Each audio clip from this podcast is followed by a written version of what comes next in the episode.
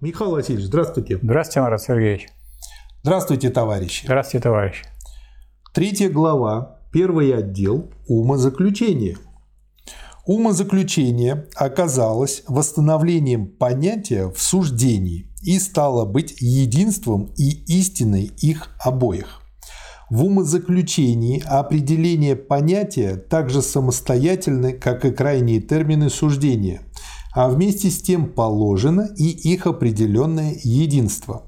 Умозаключение есть таким образом полностью положенное понятие. Оно поэтому есть разумное – Рассудок признается способностью определенного понятия, которое фиксируется особо абстракцией и формой всеобщности. В разуме же определенные понятия положены в их тотальности и единстве.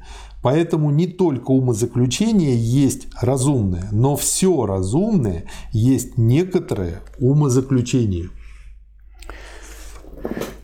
Значит, когда мы рассматриваем заключение, то мы идем дальше, чем суждение. Суждение очень просто выглядит. Роза есть растение. Ну и аналогичный. То есть э, то, что является разным, на самом деле э, связывается, связка и есть, и получается, что разное имеет нечто общее или тождественное. Собственно, это не должно удивлять тех, кто знает, что тождество – это тождество различного, а различие – это различие тождественного. Но вот тут э, Гегель показывает, что на самом деле одними суждениями не обойдешься. Нужно к этим суждениям приходить, их разворачивать, их э, брать более глубоко. Поэтому э, нападение здесь идет такое логическое на связку. Что значит есть? Когда это есть? Это есть тогда, когда вот то-то и то-то. Поэтому роза есть то-то и то-то, а то-то и то-то есть вот то-то, и тогда вот первое есть последнее. То есть как бы середина раскручивается, то есть средняя мысль, так сказать, промежуточная мысль развертывается, и тогда вы видите, так сказать, как суждение превращается в умозаключение, которое состоит из трех таких суждений. Угу. В начале умозаключение, как и суждение, непосредственно – Поэтому его определение – суть простые, абстрактные определенности. Оно таким образом есть умозаключение рассудка. Если умозаключение состоит в том, что в нем единство крайних терминов положено, а между тем это единство безоговорочно понимается, с одной стороны, как некоторое особенное, существующее само по себе – а с другой стороны, как лишь внешнее соотношение, так что существенным отношением умозаключения делается не единство, то разум, каковым является это умозаключение, еще не дает нам разумности. Во-первых, умозаключение наличного бытия, в котором определения определены столь непосредственно и абстрактно, обнаруживает в самом себе, так как оно, подобно суждению, есть их соотношение, что они суть не такие абстрактные определения, а каждый из них содержит в себе соотношение с другим и что средний термин не только содержит в себе особенность в противоположность определениям крайних терминов, но и содержит эти последние положенными в нем самом. Через эту свою диалектику оно делает себя умозаключением рефлексии, вторым умозаключением с такими определениями, в каждом из которых по существу светится другое определение, или, иначе говоря, которые положены как опосредствованные, какими они должны вообще быть согласно природе умозаключения. В-третьих, так как это свечение или эта опосредствованность рефлектируется в себя само, то умозаключение определено как умозаключение необходимости, в котором опосредствующим служит объективная природа вещи. Так как это умозаключение определяет крайние термины, понятия вместе с тем и как тотальности, то умозаключение достигло соответствия между своим понятием – в скобках или средним термином и своим наличным бытием в скобках или крайними различиями, достигло своей истины и тем самым перешло из субъективности в объективность. То есть это вот как то, что мы сейчас будем более подробно Да, здесь Гегель показывает, что э, каков подход? Подход такой, что мы знаем, что есть э, просто бытие, есть рефлексия, то есть отражение, когда одно светится в другом, и есть уже некая целая тотальность, в котором есть и то, и другое, и бытие, и различие, и тождественность. Угу. Понял. Параграф первый. Умозаключение наличного бытия. То есть идем последовательно о том, о чем сейчас говорил Негель. Первое умозаключение есть, собственно говоря, формальное умозаключение. Формализм процесса умозаключения состоит в том, что не идут дальше определений этого первого умозаключения. Понятие, расщепленное на свои абстрактные моменты, имеет своими крайними терминами единичность и всеобщность, а само оно выступает как стоящая между ними особенность. В силу своей непосредственности они, как соотносящиеся лишь с собой определенности, суть все вместе некоторое единичное содержание. Особенность образует средний термин ближайшим образом постольку, поскольку она непосредственно соединяет в себе оба момента – единичность и всеобщность. Эта сращенность или конкретность есть ближайшим образом лишь единая двусторонность. Диалектическое движение умозаключения наличного бытия состоит в том, чтобы опосредствование, которое оно только и составляет умозаключение, было положено в моментах умозаключения. Значит, моменты умозаключения – это такие моменты, которые связаны э, с бытием, с отражением, то есть рефлексией, и, наконец, с понятием. То есть надо рассмотреть и так, и так, и так. То есть э, обратить свое внимание не на э, те предметы, которые с помощью, так сказать, сознания отражаются, а, собственно, на вот само это вот движение понятий, движение самого познания. А э, если вы начинаете рассматривать движение самого познания, начинаете опять с простого. А что простого?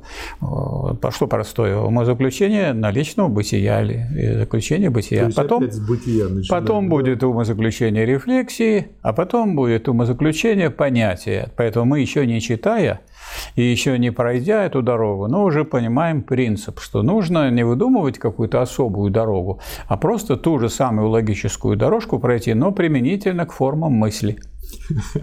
Мне сейчас это в шутку напомнило стишок «У папа была собака». То есть, да. но отличие от этого стишка в том, что здесь идет не голое повторение, а развертывание. А применение этого же самого принципа, вот мы уже знаем, что идет, есть все три три книжки в, науке логики. Первая книга «Учение о бытии», вторая «Учение о сущности», то есть рефлексии, угу. и третья «Учение о понятии». Вот и надо применительно к мыслям тоже сказать, какое, какая мысль – это мысль о бытии, это есть и все. Угу. А какая угу. мысль отражает э, и ту, и другую сторону – это рефлексивные мысли. Они вот такими тремя тоже суждениями выражаются. И, наконец, Э, есть э, у заключения понятия, там, как, где вы более глубоко раскрываете и то, и другое, и третье. Да. И идет от низшего к высшему, от бытия к, через рефлексию к понятию. Да. Первая фигура умозаключения ЕОВ, то есть единичное, особенное, особенное всеобщее. Стандартное, можно сказать. Единичное, особенное, всеобщее. Да. Есть всеобщая схема определенного умозаключения. Единичность смыкается через особенность со всеобщностью. Объективное значение умозаключения имеется в первом умозаключении пока что лишь поверхностно так как в нем определение еще не положено как то единство, которое составляет сущность умозаключения. Умозаключение постольку еще есть нечто субъективное, поскольку абстрактное значение, которым обладают его термины, изолировано так не в себе и для себя, а лишь в субъективном сознании. Дальше очень интересно. Аристотель больше держался голого отношения присущности, излагая природу умозаключения следующим образом. Дальше цитата из Аристотеля. Если три определения относятся между собой так, что одно крайнее определение имеется во всем среднем определении, а это среднее определение имеется во всем другом крайнем определении, то оба эти крайние определения необходимо смыкаются в умозаключение – и дальше продолжает э, Гегель. Здесь больше выражено лишь повторение одного и того же отношения принадлежности одного крайнего термина среднему, а этого в свою очередь другому крайнему термину, нежели взаимная определенность, трех терминов по отношению друг к другу. То есть вот он показывает, как бы, куда дальше, по сути, от Аристотеля шагнула философия, ну и какой глубокий мыслитель был Аристотель столько лет назад так писать. И дальше. Единичное дефис, особенное дефис всеобщее, ЕОВ, есть таким образом всеобщая схема умозаключения, взятого в его определенности. Единичное подчинено особенному, а последнее – всеобщему. Поэтому и единичное тоже подчинено всеобщему. Или, иначе говоря, единичному присуще особенное, особенному же всеобщее, поэтому последнее присуще также и единичному. Особенное, с одной стороны, именно по отношению к всеобщему есть субъект, по отношению же к единичному оно есть предикат. Или иначе говоря, по отношению к всеобщему оно есть единичное, по отношению же к единичному – всеобщее. То есть мне очень нравится, он показывает, как вырастает из умозаключения по мере его развития, о, из суждения по мере его развития умозаключения. Дальше идем. Умозаключение состоит именно в том, что это есть не просто суждение, то есть не соотношение, произведенное исключительно через связку или пустое «есть», а соотношение, осуществленное через определенный содержательный средний термин. Если умозаключение рассматривается только как состоящее из трех суждений, то это формальный взгляд, не принимающий во внимание того отношения между определениями, которое единственно и важно в умозаключении. И дальше он приводит пример. Ну, вот типичный, который вот когда э, человек изучает формальную логику, тоже используется. Все люди смертны, Далее, Кай человек. Кай человек. Ну и, наконец, следовательно, он смертен. Тоже смертен, да на вас сразу же нападает скука. Ну, просто не гегелевская фраза. Почему? Потому что очень художественная. Все вещи есть суть умозаключения. Некоторое всеобщее, сомкнутое через особенность с единичностью, но, конечно, они не суть, состоящая из трех предложений целое. Единичное есть какой-либо непосредственный конкретный предмет – особенность одной из отдельных его определенностей, свойств или отношений. Всеобщность же есть опять-таки некоторая еще более абстрактная, еще более отдельная определенность в особенном. Единичный обладает в этой непосредственности бесконечным множеством определенностей, принадлежащих к составу его особенности, каждый из которых может поэтому образовать для данного единичного средний термин умозаключения, но через каждый другой средний термин оно смыкается с некоторым другим всеобщим. Является совершенно случайным и произвольным – Какое из многих свойств вещи мы берем, чтобы, исходя из него, связать данную вещь с тем или иным предикатом? Другие средние термины – суть переходы к другим предикатам. И даже один и тот же средний термин может сам по себе быть переходом к разным предикатам, потому что он как особенное содержит в себе сравнительно со всеобщим многие определения. То есть вот почему я это именно подчеркнул? Многие люди думают, ну вот железобетонная логика, которая вот так выражается, все люди смертны, Кай человек, следовательно, он смертен. Но Гегель показывает, что вот этот, допустим, Кай-человек средний, он может вести не только к тому, что, следовательно, он смертен, а, допустим, Кай-человек, а людям куча всего да. в общем, определенности. Значит, когда он жил, он питался. Да, и значит, значит, он питался. То есть выводов может быть куча, а это означает, да. что как раз-таки вот у этой формальной логики нету как раз-таки вот той жесткости, да. жесткости, которая ей приписывается. То есть, с одной стороны, у нее есть жесткость, которая мешает ей облечь все в свою форму, а с другой стороны, когда требуется жесткость, она куда-то и растворяется, рассыпается. Вот это увидеть очень-очень глубокая мысль. Так, со стороны качественной природы терминов конкретное берется в формальном умозаключении по какому-нибудь одному из присущих ему отдельных определений, то умозаключение наделяет данное конкретное соответствующим этому среднему термину предикатом. Но так как, исходя из некоторой другой стороны, умозаключают к противоположной определенности, то тем самым первое заключение оказывается ложным, хотя сами по себе его посылки и вывод из них совершенно правильны. То есть, а, грубо говоря, он этим показывает, что формальной логикой можно одновременно и доказать, и опровергнуть. И что мы и видим. Вот я почему еще на этом хочу вот э, остановился. Так, на секундочку. А вот что мы сейчас наблюдаем? Почему победила точка зрения везде?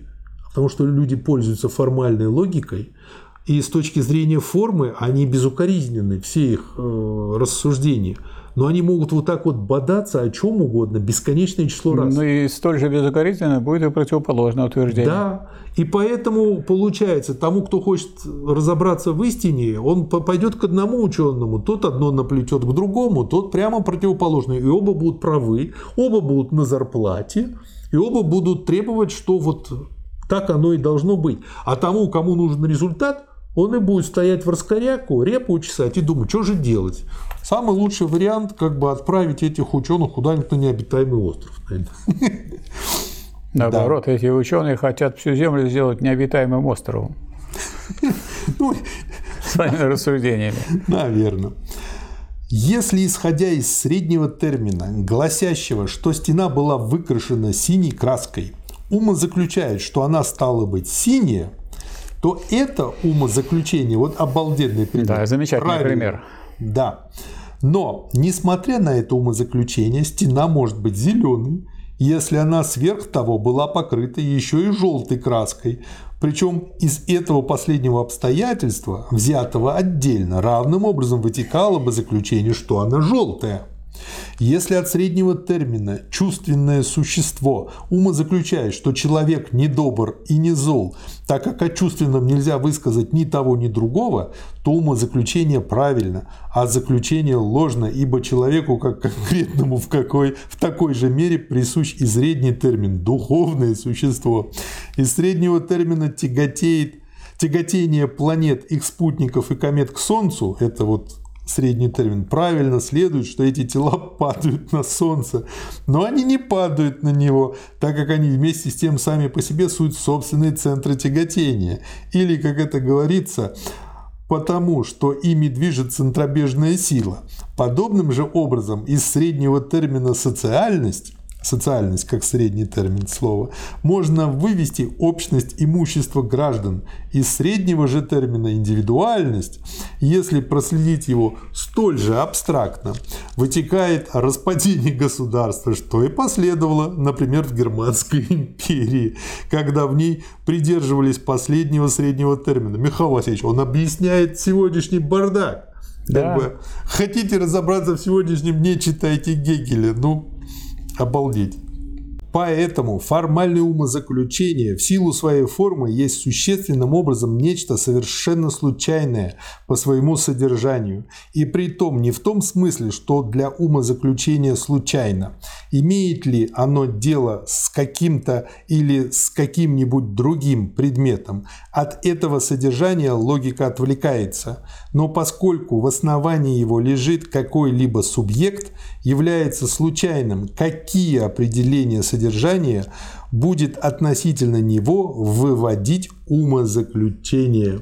То есть, вот обалдеть. Поэтому требование, предъявляемое посылкам, обычно гласит, что они должны быть доказаны. То есть тоже представлены в виде умозаключений. Две посылки требуют таким образом двух дальнейших умозаключений. А эти два новых умозаключения вместе взятые, в свою очередь, дают четыре посылки, требующие четырех новых умозаключений. В последних имеется 8 посылок. В обосновывающих их 8 умозаключениях имеется 16 посылок, для доказательства которых требуется 16 умозаключений и так далее в геометрической прогрессии до бесконечности. Итак, здесь снова появляется прогресс в бесконечность, то есть дурная бесконечность, дурной прогресс, о котором он уже писал который раньше встретился нам в низшей сфере бытия и которого нельзя уже было ожидать в области понятия, в скобках абсолютной рефлексии из сферы конечного в себя, в области свободной бесконечности и истины. Трактуя о сфере бытия мы показали, что в тех случаях, когда появляется дурная бесконечность, сводящаяся к бесконечному прогрессу, налицо имеется противоречие между некоторым качественным бытием и некоторым выходящим за его пределы бессильным долженствованием. Сам же прогресс есть повторение предъявляемого к качественному бытию требования единства и постоянного впадения обратно в несоответственный этому требованию предел. Здорово. Истина бесконечного прогресса состоит в том, чтобы и сам он, и уже определенная через него как недостаточная форма были сняты. Эта форма есть форма такого опосредствования, как ЕОВ – единичное, особенное, всеобщее. Оба соотношения ЕО – единичное, особенное и ОВ, особенное всеобщее, должны быть опосредствованы. Если это происходит таким же самым путем, то неудовлетворительная форма ЕОВ только удваивается и так далее до бесконечности. О имеет относительно Е также и формальное определение некоторого всеобщего, а по отношению к В формальное определение некоторого единичного. Оба эти соотношения – суть вообще суждения. Эти соотношения требуют поэтому опосредствования, но в силу указанного вида последнего здесь появляется лишь снова то отношение, которое должно быть снято. Опосредствование должно поэтому совершиться другим путем.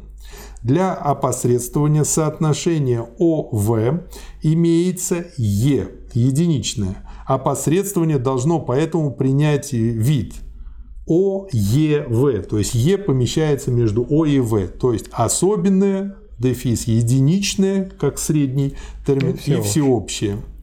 А для опосредствования соотношения ЕО имеется В, всеобщее, это опосредствование становится поэтому умозаключением ЕВО – единичное, всеобщее, особенное. Поясните что-нибудь, Михаил Васильевич? То есть надо просто посмотреть, какие тут есть вообще варианты. Что здесь особенное, что единичное, что всеобщее. Вот, можно сказать, роза есть цветок. Так, цветок – это живое. Значит, Роза – это живое. Вот вам, пожалуйста. Угу. Это э, одно умозаключение. Теперь другое. Роза – это растение. Растения растут, значит и роза растет. Вот вам другое да. умозаключение. То есть, если просто заниматься изготовлением умозаключений, то их можно сделать бесконечно много. И, и толку вот, мало. И толку будет мало. Поэтому э, что является руководящей нитью в использовании суждений, когда э, всего лишь пара берется? Э, субъект есть предикат. И умозаключение, когда тройка берется, три пары. Есть вот эта самая путеводная нить, то есть поиск истины. Вы должны выстроить цепочку суждений и умозаключений так, чтобы у вас понятие выражало отвечало содержанию действительному. То есть, чтобы понятие соответствовало бытию, бытию фактическому, материи. То вот есть тогда вы получите истину. То есть, э, если я правильно понял, такая подсказка-памятка, э, когда мы вот так поделили Гегель пополам, э, единичное, особенное, всеобщее на ЕО и на ОВ, то теперь из этих двух суждений для того, чтобы вырастить умозаключение, нужно добавить то третье, которое отсутствует. То есть в ту часть, где единичное особенное в качестве посредника добавляется среднего термина всеобщее, а в ту часть, где особенное всеобщее, в качестве среднего добавляется единичное. И обратите внимание, но при этом вопрос об истине здесь умалчивается. Да. Поэтому это не значит, что вы получите истину. Вы можете так добавлять, можете сяк да. добавлять. А придете вы к истине или не придете, это вот отдельный путь. Это вот и решает, собственно говоря, наука. Но наука. это как раз-таки мы находимся в области формализмов. Да, вот формализмов. И поэтому вот такая вторая фигура, которую он рассматривает, О, Е, В, да. где в качестве среднего термина добавлено единичное между особенным и всеобщим. В этом втором умозаключении посылками служат О, Е и Е, В. Лишь первая из этих двух посылок есть еще непосредственная. Вторая же единичный дефис всеобщее уже есть опосредствованная. Ну да, мы же как бы ее добавили на втором этапе. А именно, она опосредствована первым умозаключением. То есть не было бы первого, мы бы не, не могли этого, понять, да. откуда да, взялось это. Второе умозаключение предполагает поэтому первое, равно как и наоборот. Первое предполагает второе. Вот он, а, вот читая вот это, начинаешь просто понимать, как выстраиваются вот все эти логические структуры. Определенный и объективный смысл этого заключения заключается в том, что всеобщее есть не само по себе некоторое определенное особенное, а какой-то из его видов существует через единичность. Другие же из его видов исключены из него непосредственной внешностью. С другой стороны, особенное есть всеобщее точно так же не непосредственно и само по себе, а так, что отрицательное единство совлекает с него определенность и этим возводит его во всеобщность. Пока что термины еще суть непосредственной определенности. Они не доразвились, само собой, ни до какого объективного значения. Они суть еще, как и в первом умозаключении, вообще безразличные друг другу содержание, два качества, связанные друг с другом не сами по себе, а через некоторую случайную единичность. Истинный смысл того обстоятельства, что это умозаключение не соответствует всеобщей форме умозаключения, заключается в том, что последняя перешла в него, так как ее истина состоит в том, что она есть субъективное, случайное смыкание. Заключение оказывается здесь таким суждением, которому не может быть приписана большая ценность. При более близком рассмотрении – мы видим, что опосредствование первого умозаключения было случайным в себе. Во втором же умозаключении эта случайность положена. То, что, как предполагалось, должно быть соединено через вторую фигуру на деле, должно быть сомкнуто непосредственно через ту непосредственность, которая лежит в его основании. Определенное смыкание не может быть осуществлено.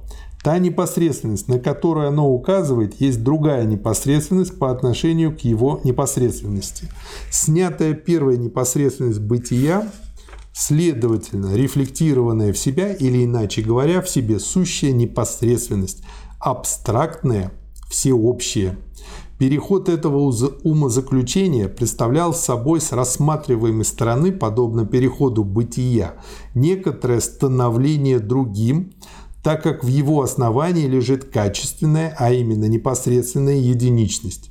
Но согласно понятию единичность смыкает особенное и всеобщее, постольку, поскольку она снимает определенность особенного, что представляется как случайность этого умозаключения. Крайние термины смыкаются не через то их определенное соотношение, которое они имеют со средним термином. Средний термин поэтому не есть их определенное единство, а то положительное единство, которое ему еще присуще, есть лишь абстрактная всеобщность. Что добавите к этому, Михаил Ну, вот здесь Гегель показывает, что если мы будем рассматривать э, суждения сказать, э, отдельно, угу. разные, мы получим разные виды суждений. Если мы перейдем к умозаключению, то есть поставим еще один средний термин, то есть раскроем «есть», вот есть на самом деле, это, так сказать, некоторые запакованные э, мысль, потому что роза есть растение, но роза, не всякая роза есть всякое растение. Есть разные растения, поэтому э, какое рода есть растение? Это здесь скрыто, непонятно, надо раскрывать. Вот этим раскрытием является умозаключение. Там роза э, красна, красная, значит, роза, цветок, значит, роза, цветок. То есть мы э, получаем некоторый чемоданчик с инструментами. Но Гегель показывает, что если мы просто думаем с помощью этого чемоданчика получить какую-нибудь абсолютную истину, то мы ничего не мы получим. Мы наколошматим варианты. Да, много будет вариантов. Но это значит, что мы э, понимаем, что можно и так использовать, и так использовать. Но вы должны решить, для чего вы это используете, и что вы с помощью этого собираетесь доказать. И поэтому вопрос о доказательстве, который, скажем, в математике тоже непростой, потому что непонятно, как доказывать данную теорему. Над этим люди сидят и, и мучаются. В физике, так сказать, вот, разрабатывают теории, тоже мучаются. Поэтому, когда речь идет о диалектике, когда речь идет о познании мира в более общей форме, то тоже надо думать, так сказать, чем воспользоваться и как привести к тому, чтобы э, понятие соответствовало содержанию того, что есть на самом деле в действительности. Да. Ну и переходим теперь к третьей фигуре. Единичное, всеобщее, особенное. ЕВО. Это третье умозаключение уже не имеет ни одной непосредственной посылки, то есть как бы которые были бы в первом умозаключении. Соотношение ЕВ опосредствовано первым умозаключением, а соотношение ОВ вторым. Это умозаключение предполагает поэтому первые два умозаключения, но и обратно. Эти два умозаключения предполагают его, равно как и вообще каждое умозаключение предполагает два остальных. В этом умозаключении стало быть завершено вообще определение умозаключения – Средний термин этого умозаключения есть единство крайних терминов, но такое единство, в котором мы отвлекаемся от их определенности, неопределенное, всеобщее. Эта фигура, как некоторая разновидность умозаключения, должна соответствовать требованиям последнего. Это может произойти лишь таким способом, что поскольку одно соотношение ЕВ уже имеет требуемую форму отношения, такая же форма сообщается также и другому соотношению ВО. А это совершается в таком суждении, где отношение между субъектом и предикатом оказывается безразличным, то есть в отрицательном суждении. Таким путем умозаключение становится законным, но заключение в нем необходимым образом отрицательным. Тем самым теперь оказывается безразличным также и то, какое из двух определений этого предложения будет считаться предикатом и какое субъектом. А в умозаключении является безразличным, будет ли то или иное из этих двух определений считаться крайним термином единичности или крайним термином особенности, другими словами, будет ли оно считаться меньшим или большим термином. Это безразличие составляет основание обычной четвертой фигуры умозаключения, которой Аристотель не знал и которая в конце концов касается совершенно пустого и неинтересного различия.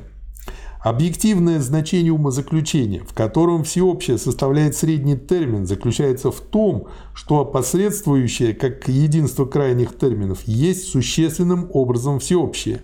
Но так как эта всеобщность есть ближайшим образом лишь качественная или абстрактная всеобщность, то в ней не содержится определенность крайних терминов.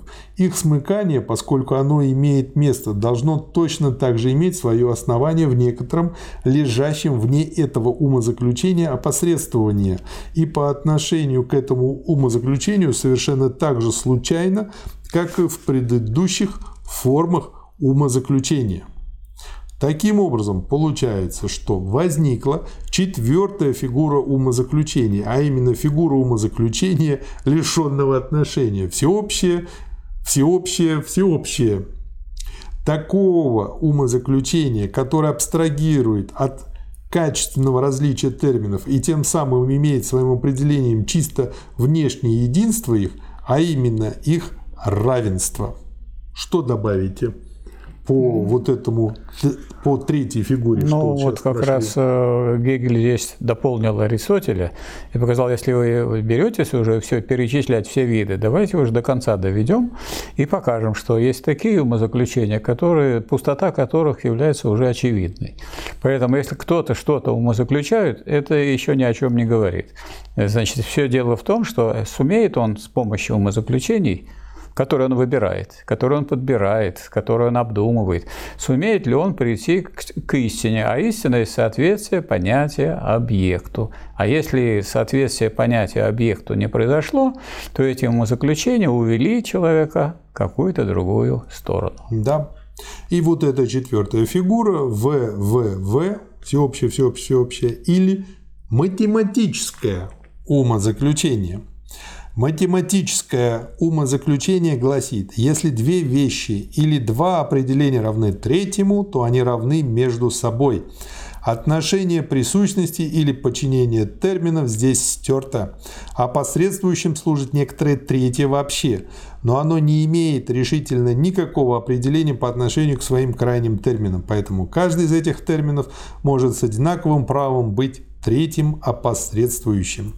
Математическое умозаключение признается в математике аксиомой, то есть само по себе очевидным первым предложением, не могущим быть доказанным и не нуждающимся ни в каком доказательстве, то есть ни в каком опосредствовании, ни предполагающим ничего другого и не могущим быть выведенным из другого. Ну а Гегель показал, что это не так. Если мы рассмотрим ближе преимущество этого умозаключения, заключающееся в его непосредственной очевидности, то окажется, что преимущество это состоит в формальном характере этого умозаключения, абстрагирующего от всякой качественной разности определений и имеющего дело только с их количеством, равенством или неравенством.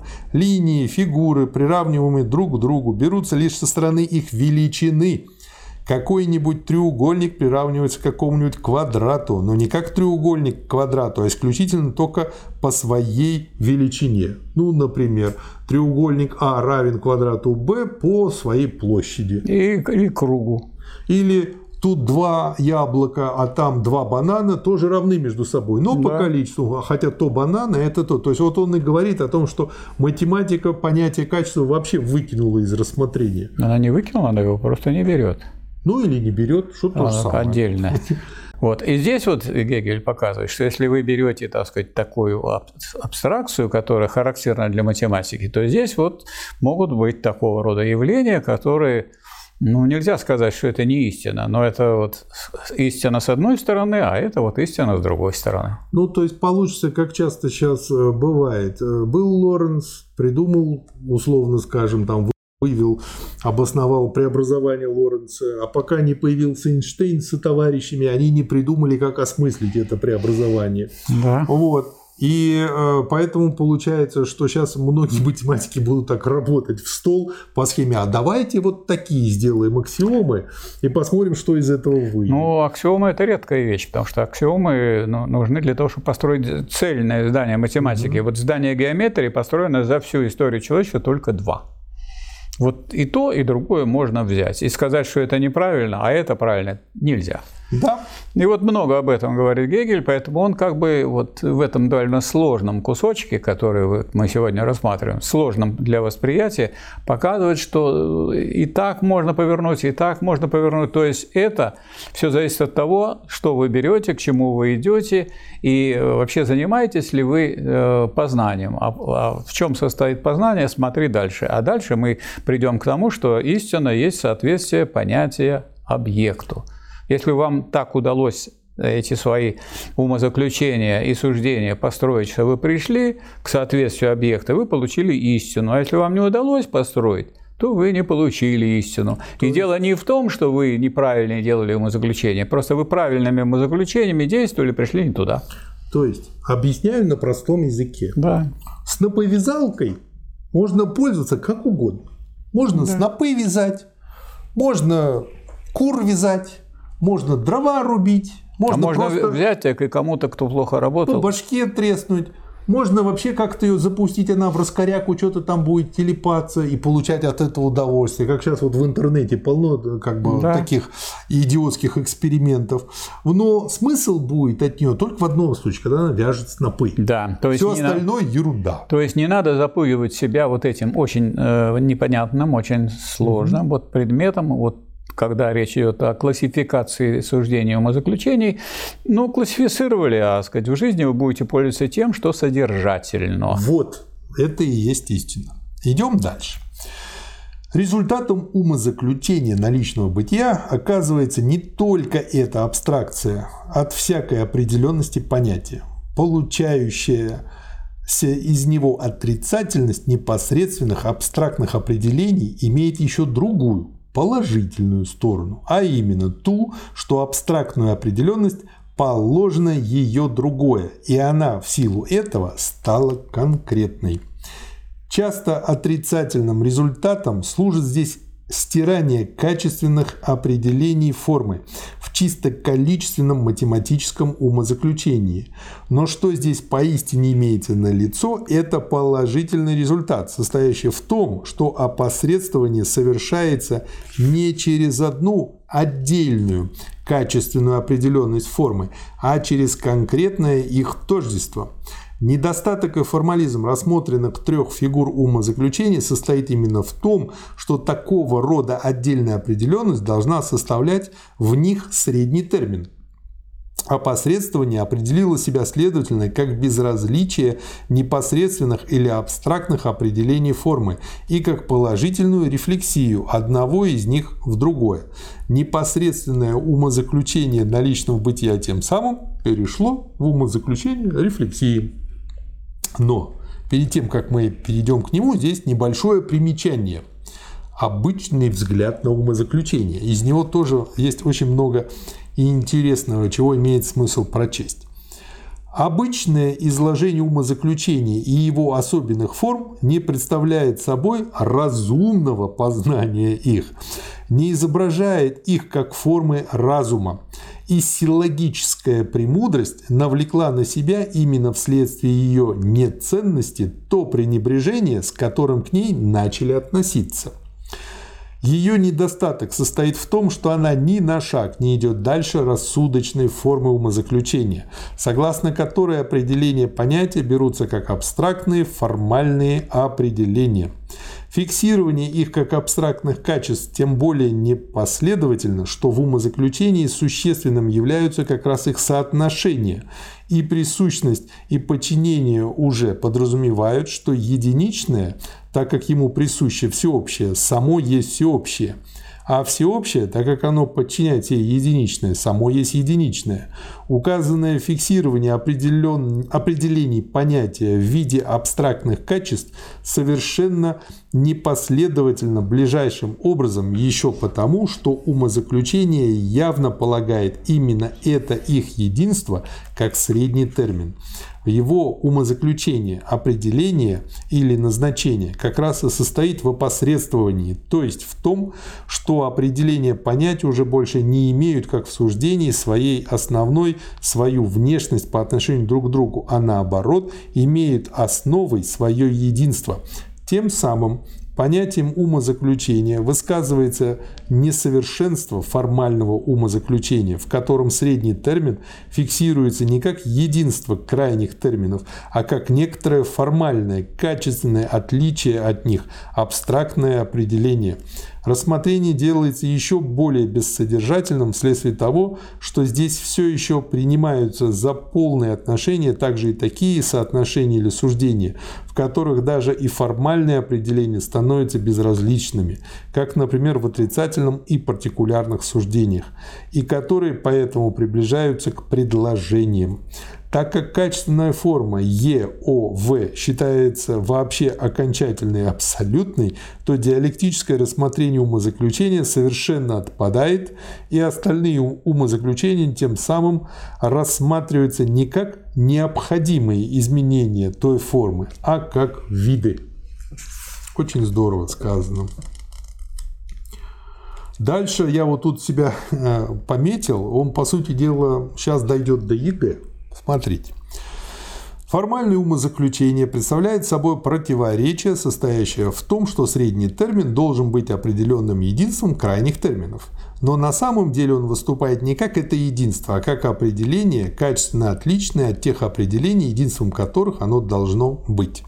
Недостаток формального умозаключения состоит поэтому не в форме умозаключения, она, напротив, есть форма разумности. То есть уже хорошо до разумности добрались хотя бы в виде формы.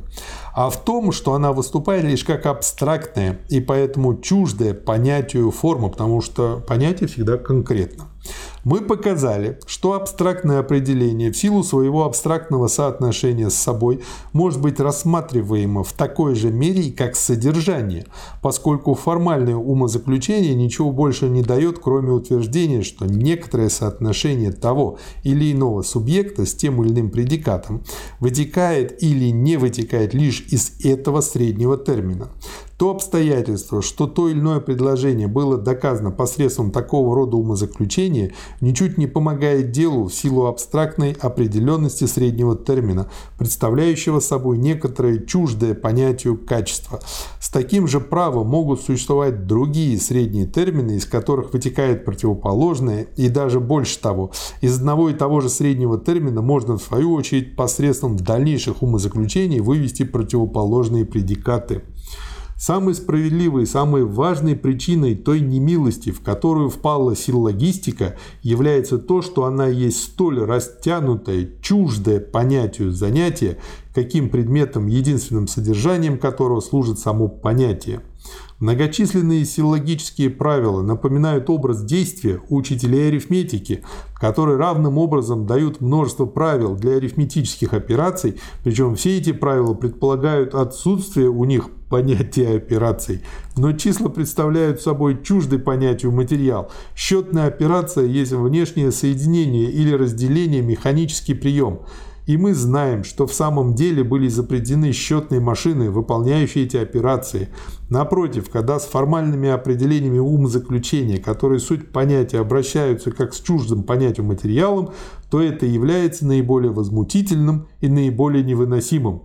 ЕГЭ, Михаил Васильевич, блестящий пример тому, что сейчас сказал Гегель. То есть Гегель 200 лет назад сказал, идиоты, не делайте ЕГЭ, иначе вы получите то, что вот получили тупых детей. Вот и все. Ну, не все э, дети тупые, потому что ЕГЭ – это препятствие для познания. Да. Ну, в которое в какой-то мере, может, и подталкивает лучшей подготовке и к тому, чтобы самим разобраться. Потому что все равно тот человек, который учится, учит себя – а учеба состоит не в том, чтобы какие-то формальные моменты запомнить, а в том, чтобы идти к истине. Поэтому, вот как говорил Ленин, истина всегда конкретна. Абстрактной истины не бывает. Это не значит, что не надо абстрагировать. Очень надо, особенно в математике, физике, в других моментах. Но это все абстрагирование служит вовсе не абстракции, а служит э, тому, чтобы увидеть одну сторону противоречия, потом другую сторону противоречия и взять противоречивое целое и правильно его выразить, отразить. Поэтому э, стремиться нужно к истине, а не просто к э, всякого рода абстрактным суждениям и умовым заключениям. Михаил Васильевич, давно вы не были в современной школе? Докладаю. Сейчас идет именно, как сказал Гегель. Да. Не нужна им истина. Как это выражается? Допустим, истиной является стремление к истине изучить предмет физика на школьном уровне. Когда дети приходят, педагог родителям говорит, забудьте о физике, мы готовим не к тому, чтобы они физику хоть чуть-чуть изучили, мы готовим их к сдаче ЕГЭ по физике. А это, как говорят в Одессе, две большие разницы. И как раз получается вот все по Гегелю, все вот так заменили, подменили и поскольку ЕГЭ по физике никакого отношения к понятию физики не имеет. Некоторое отношение имеет. Ой, ну, очень опосредованно. Если оно отталкивает физику, значит, оно к ней прикасается этим отрицанием. Михаил Васильевич, это, конечно, хорошо на уровне философии, но не надо сглаживать углы. Да.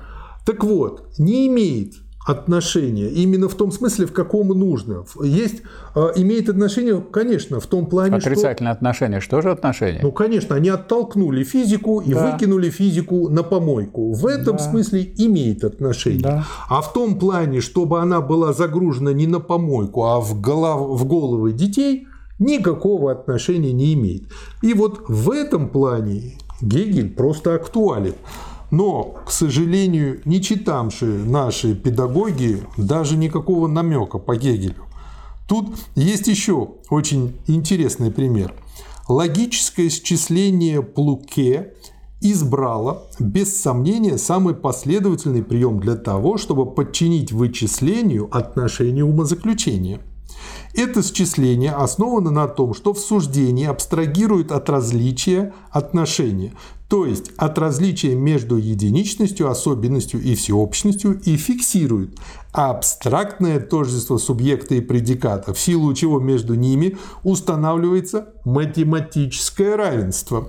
Соотношение, которое превращает процесс умозаключения в совершенно бессодержательное и тавтологическое образование предложений.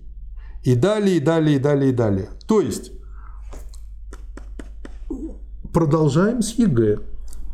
Теперь, грубо говоря, те преподаватели, которые еще помнят, что была физика, хотя она валяется на помойке, а они, так сказать, через себя перешагнули и хотят помочь детям, и с утра до вечера занимаются тем, что готовят их к сдаче ЕГЭ по физике, но потихонечку это приходит к чему?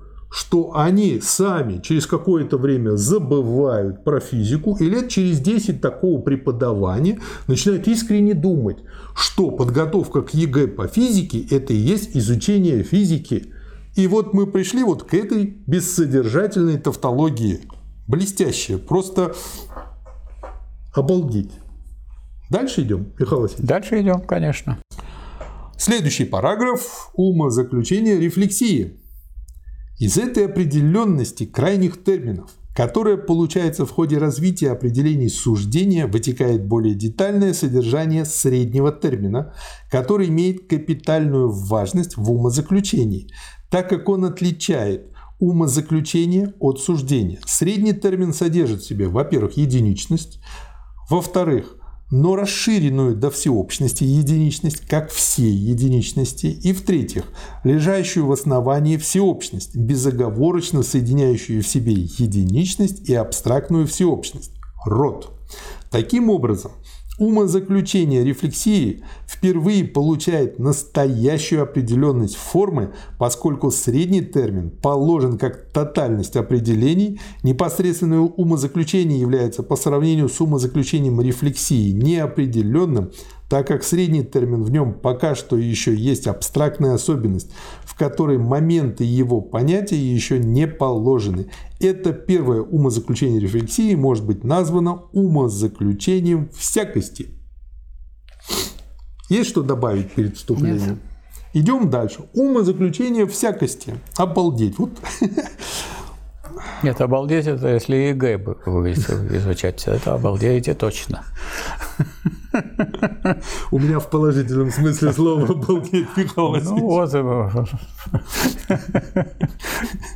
Итак, умозаключение всякости есть умозаключение рассудка, его завершенности, но не более того. Что средний термин есть в нем не абстрактная особенность, но развернут в свои моменты и поэтому конкретен. Это, правда, составляет существенное требование для понятия, однако форма всякости синтезирует единичное во всеобщность ближайшим образом лишь через внешнее и наоборот. Во всеобщности она сохраняет единичное все еще как нечто непосредственно само по себе существующее. Всякость еще не есть всеобщность понятия, а есть только внешняя всеобщность рефлексии. Умозаключение наличного бытия было потому случайно, что его средний термин, как некоторая единичная определенность конкретного субъекта, допускает неопределенное множество других подобных же средних терминов – и тем самым субъект мог быть сомкнут с неопределенным количеством других и даже противоположных предикатов. Но так как теперь средний термин содержит в себе единичность и в силу этого сам конкретен, то он может связывать с субъектом лишь такой предикат, который присущ субъекту как конкретному.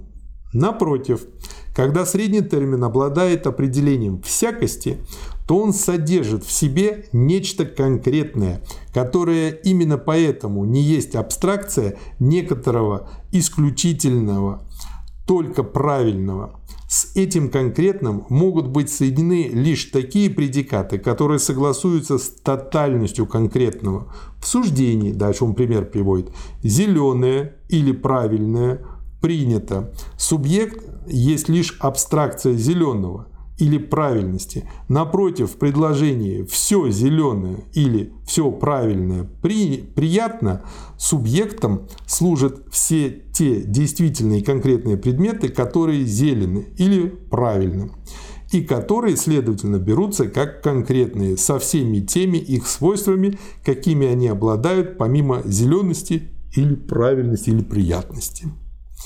Что добавите, Михаил Васильевич? Ну, мы замечаем, что все время приходится брать какие-то стороны того, что изучается. Какие-то отдельные моменты. Поэтому, да. Потому что нельзя выразить только одним суждением или каким-то одним умозаключением вот, то истину. Поэтому истину приходится излагать как понятие. А понятие э, формируется сказать, как отражение того, что есть в действительной жизни. Вы знаете, тут хороший пример. А во многих американских фильмах, если бегает как заяц, ест морковку как заяц, выглядит как заяц, значит это заяц. Вот это и есть всякость. Да. Когда мы берем и наш субъективный опыт э, распространяем на всю кастрюлю. Да. Вот. В этом, с одной стороны, его практичность, потому что человек видел зайца и конкретно имеет что-то, но с другой стороны и ограниченность.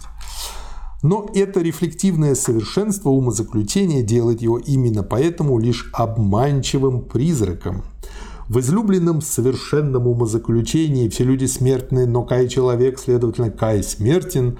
Большая посылка правильна лишь потому и постольку, поскольку правильно заключение. Вот тоже очень глубокая мысль.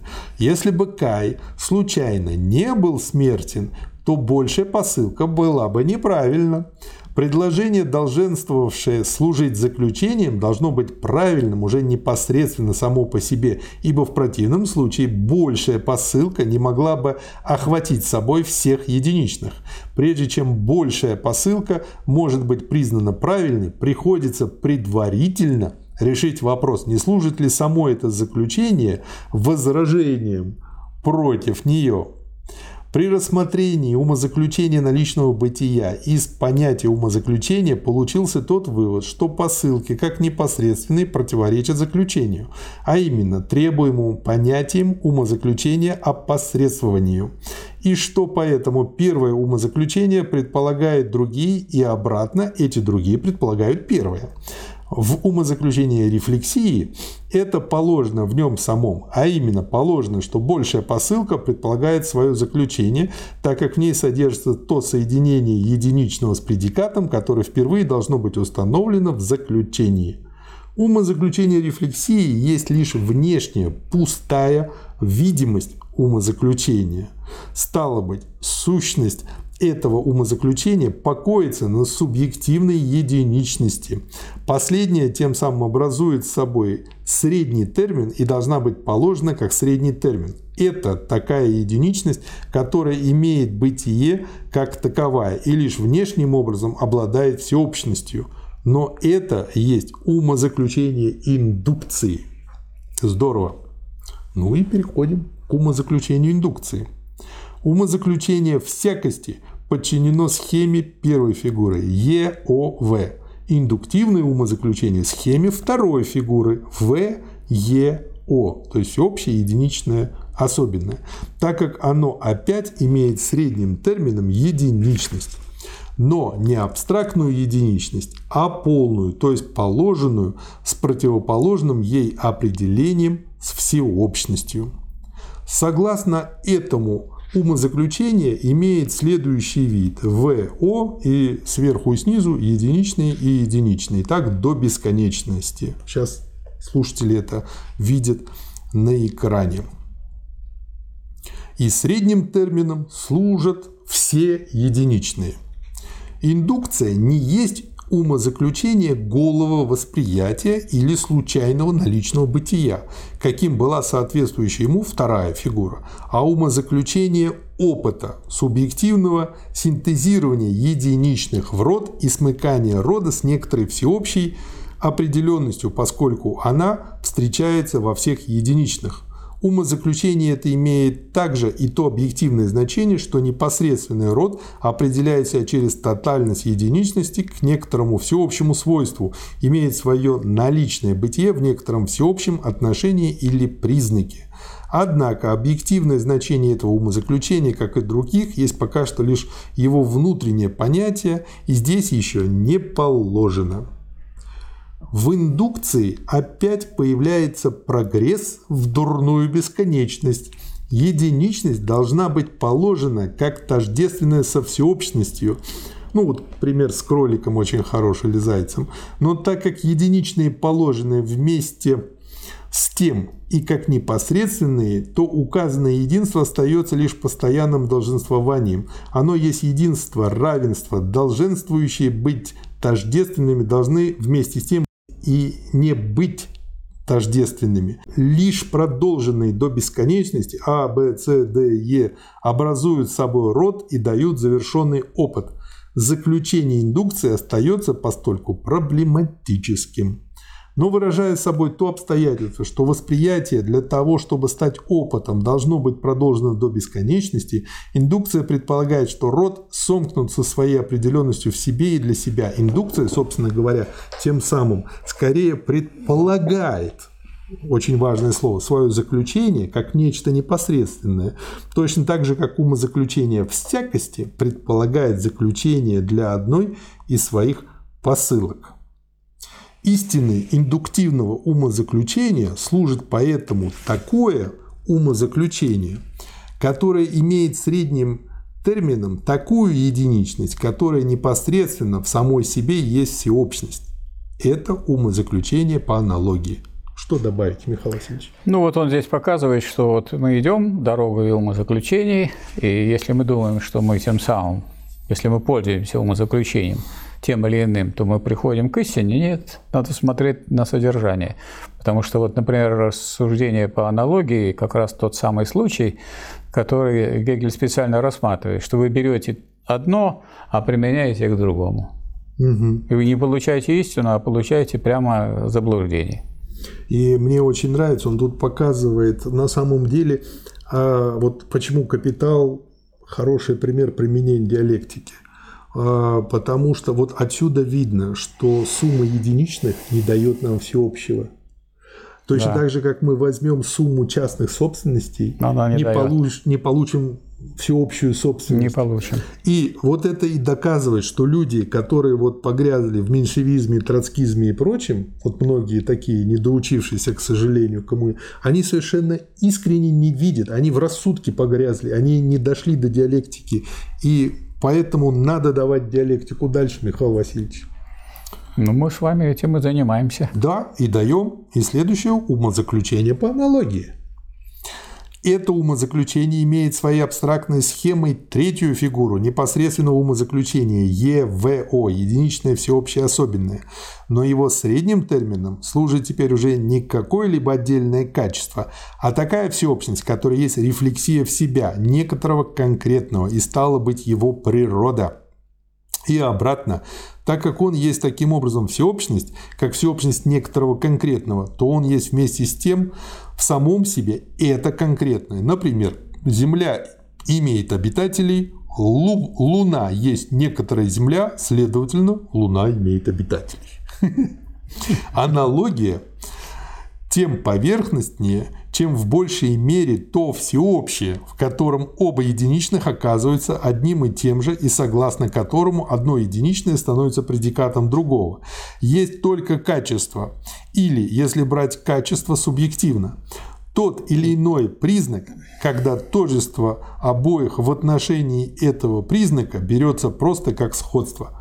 Вы знаете, у меня тут такая аналогия с люфтом. Вот когда всеобщее идет как средний термин, слишком большой люфт, и мы, получается, можем ежа с ужом приравнять и сказать, что это одно и то же. Отсюда и вывод, который закреплен и у, у классиков, и у Маркса, и Энгельса, и у Ленина, которые изучали диалектику, э, всегда просматривается, что аналогия есть худший вид рассуждений. Худший из того, что это вот по аналогии так получается. Только аналогия никаких оснований вам не дает делать тот же самый вывод в отношении другого предмета.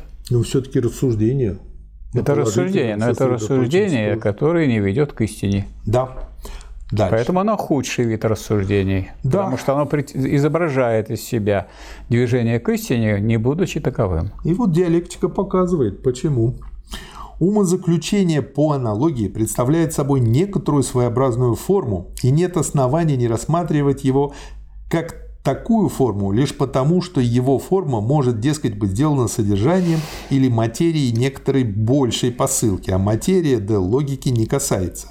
В умозаключении по аналогии, пожалуй, также и в индуктивном умозаключении на эту мысль может соблазнить то обстоятельство, что в них средние, а равные крайние термины имеют большую определенность, чем в чисто формальном умозаключении. Поэтому определение формы, так как оно уже не просто и не абстрактно, необходимо должно представляться также и определением содержания.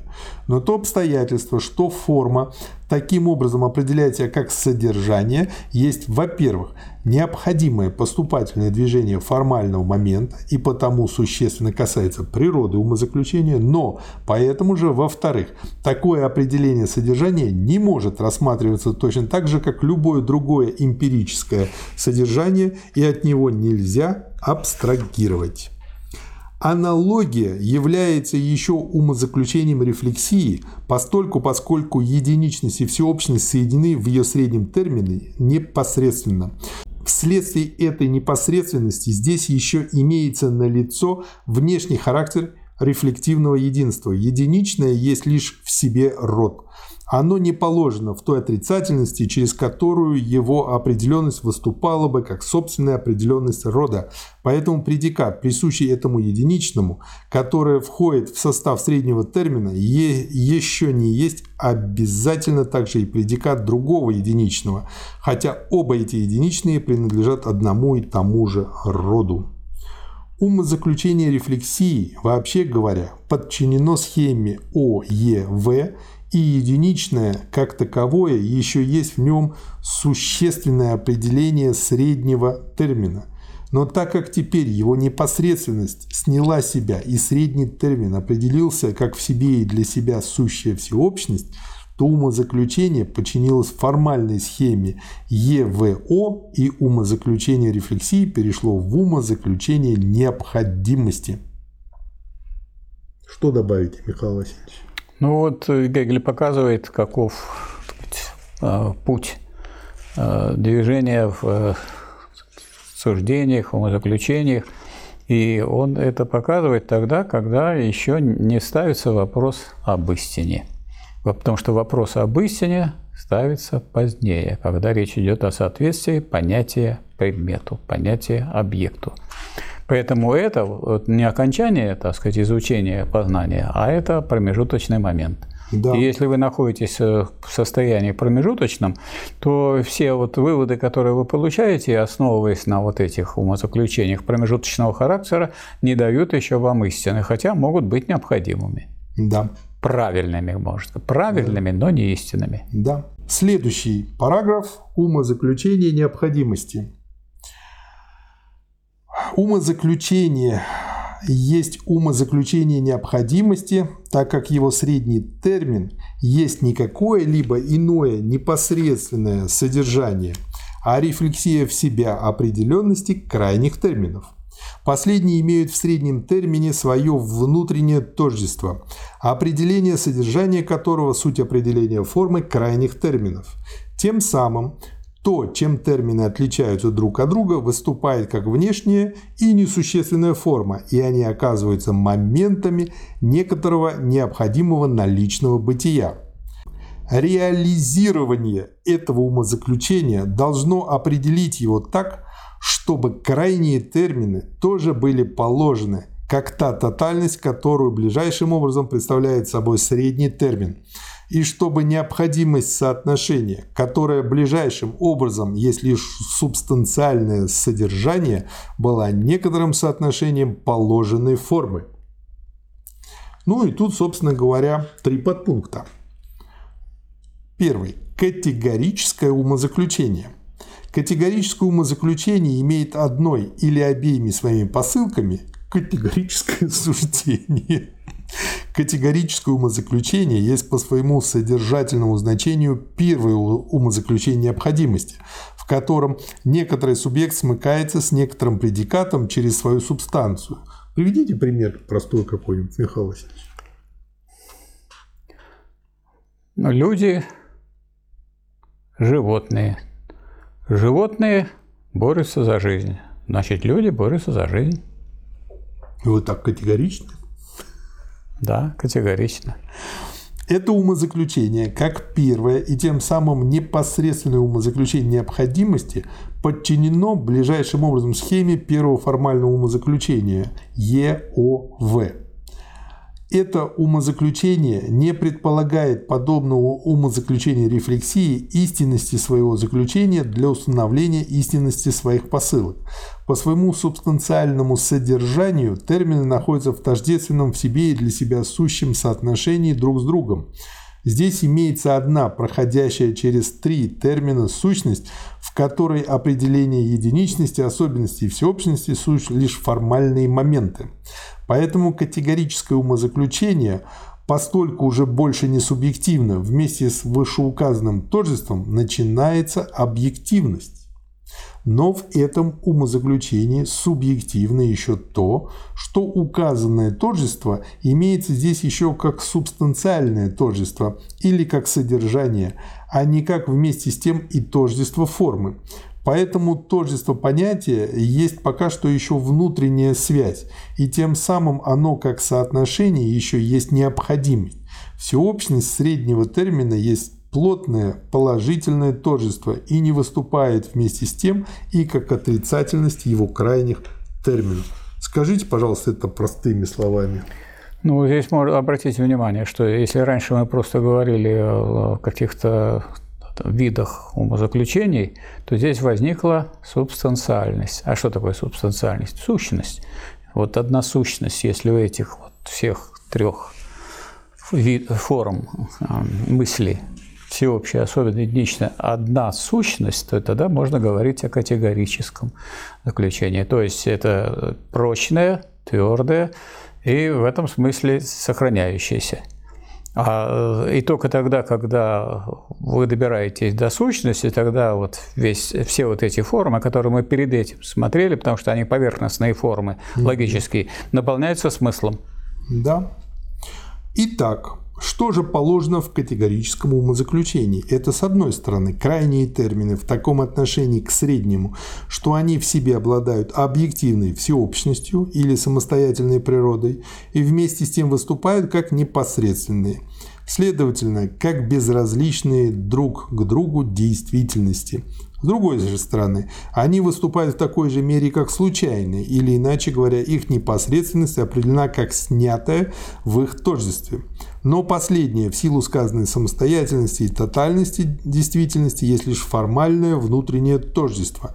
Тем самым умозаключение необходимости определило себя как гипотетическое. Ну и следующее, гипотетическое умозаключение. Гипотетическое суждение содержит в себе лишь необходимое соотношение без непосредственности соотнесенных. Если есть А, то есть Б, или, иначе говоря, бытие Б есть в такой же мере и бытие некоторого другого. Б этим еще не сказано, есть ли А и есть ли Б. Гипотетическое умозаключение прибавляет эту непосредственность бытия. Если есть А, то есть Б, но А есть. Следовательно, есть, есть и Б. То есть, как говорили у нас в студенчестве, если есть кровать, значит в ней есть и клопы. Кровать есть. Значит, и клопы есть. Да, это было как бы одно время для той общаги, в которой я жил большим бичом. Но вы дальше пошли, а здесь говорится только гипотетическое, только первая часть надо взять, остальное пока оставить открытым. Да, поэтому идем дальше. Разделительное умозаключение. Подобно тому, как гипотетическое умозаключение подчинено вообще схеме второй фигуры ВЕО, так разделительное умозаключение подчинено схеме третьей фигуры формального умозаключения ЕВО. Но средний термин есть здесь наполненная формой всеобщность. Он определил себя как тотальность, как развернутую объективную всеобщность. Ну и дальше он дает вот формулы. А есть или Б, или С, или Д, но А есть Б. Следовательно, А не есть ни С, ни Д. Или другой вариант. А есть или Б, или С, или Д, но А не есть ни С, ни Д. Следовательно, оно есть Б. Да, тут уже никуда не денешься. Не, не сбежишь. Но все это условно, если, если, а вот надо и выяснить, если, а есть это если или нет. Да, согласен. Согласен на все сто процентов.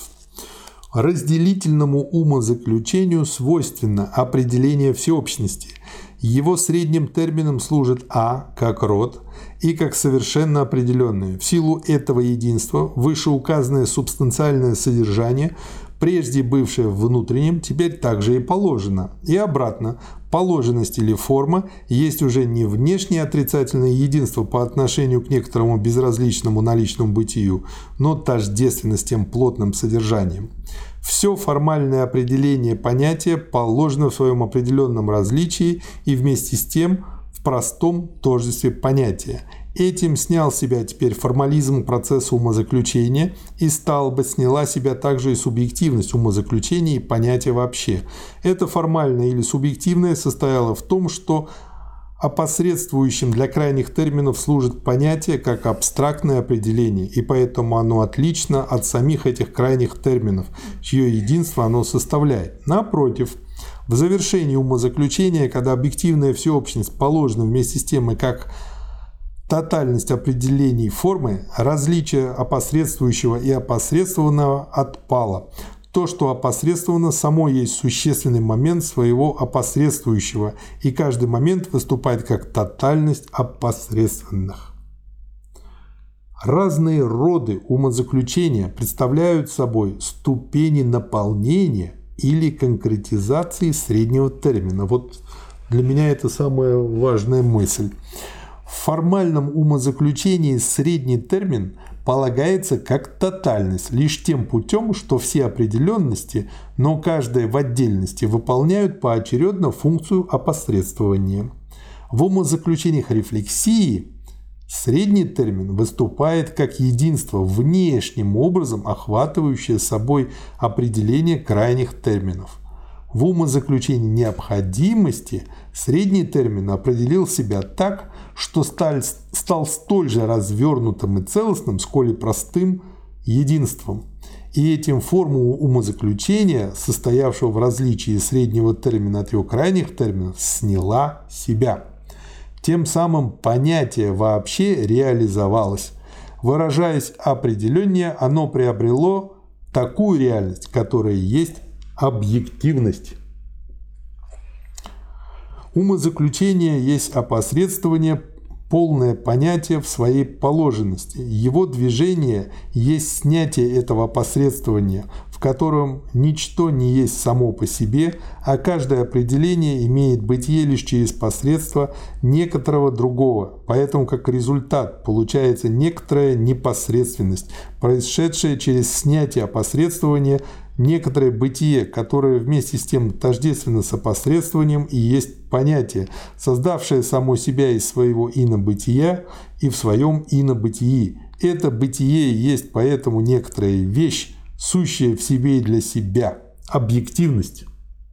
Что скажете, Михаил Васильевич? Ну вот теперь э, Гегель довел дело до того, чтобы правильно понимать, что мы ищем. Мы ищем всеобщее мы ищем не такое всеобщее, которое было бы, включало в себя и особенное, и единичное. И вот все эти виды э, суждений и умозаключений – это своего рода препарирование, так сказать, того, с чем мы имеем дело. И если мы правильно, так сказать, э, это делаем, мы понимаем, что мы делаем, то мы постепенно, э, сначала начиная с внешнего, то есть с бытия, с наличного бытия, переходим к сущности – а переходя э, к сущности, мы подходим к понятию. И вот э, суждение понятия, умозаключение понятия – это самый высокий род умозаключения. А не просто вот любые умозаключения, не любые, а именно умозаключение понятия есть тот вид умозаключения, который подводит нас к истине. Спасибо, Михаил Васильевич. Вам спасибо. Спасибо, товарищи.